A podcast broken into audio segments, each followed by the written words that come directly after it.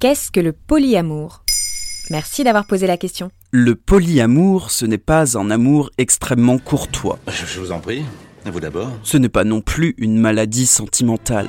Tu t'en vas, je suis malade. Non, le polyamour est un type de relation amoureuse qui sort du modèle classique du couple. Plutôt qu'une relation exclusive où deux partenaires se jurent fidélité, le polyamour revendique un amour pluriel. C'est bon. À plusieurs. C'est-à-dire qu'une personne polyamoureuse peut entretenir plusieurs relations amoureuses et sexuelles en même temps avec le consentement des partenaires impliqués. Je pense comme toi qu'en amour, le couple n'est pas l'idéal.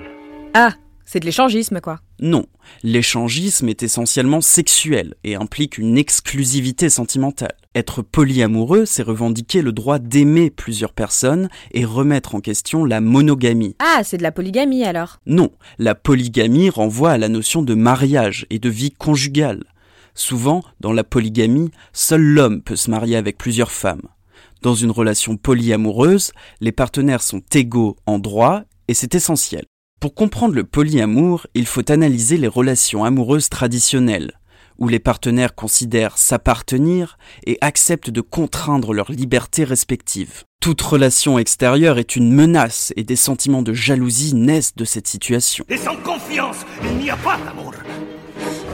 La jalousie. La jalousie peut rendre. Les penseurs qui ont théorisé le polyamour, comme la militante russe Alexandra Kolontai, mettent en avant les principes suivants. Égalité des rapports mutuels, absence de possessivité, empathie et souci du bien-être de l'autre. J'aime la liberté en amour, tu le sais. Et je ne saurais me résoudre à enfermer mon cœur entre quatre murailles. Mais une relation polyamoureuse nécessite du temps et de l'énergie. Quand ils viennent à manquer, les relations souffrent. Il n'existe pas de modèle polyamoureux type en remède. C'est à chacun de trouver un équilibre et déterminer les contours d'une relation saine. Jamais je n'ai vu deux personnes être si contents l'un de l'autre et faire éclater plus d'amour.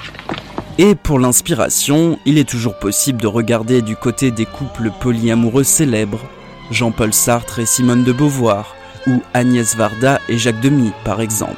Mais pour cela, je vous renvoie vers notre podcast Love Story. Voilà ce qu'est le polyamour. Maintenant, vous savez, en moins de 3 minutes, nous répondons à votre question. Que voulez-vous savoir? Posez vos questions en commentaire sur toutes les plateformes audio.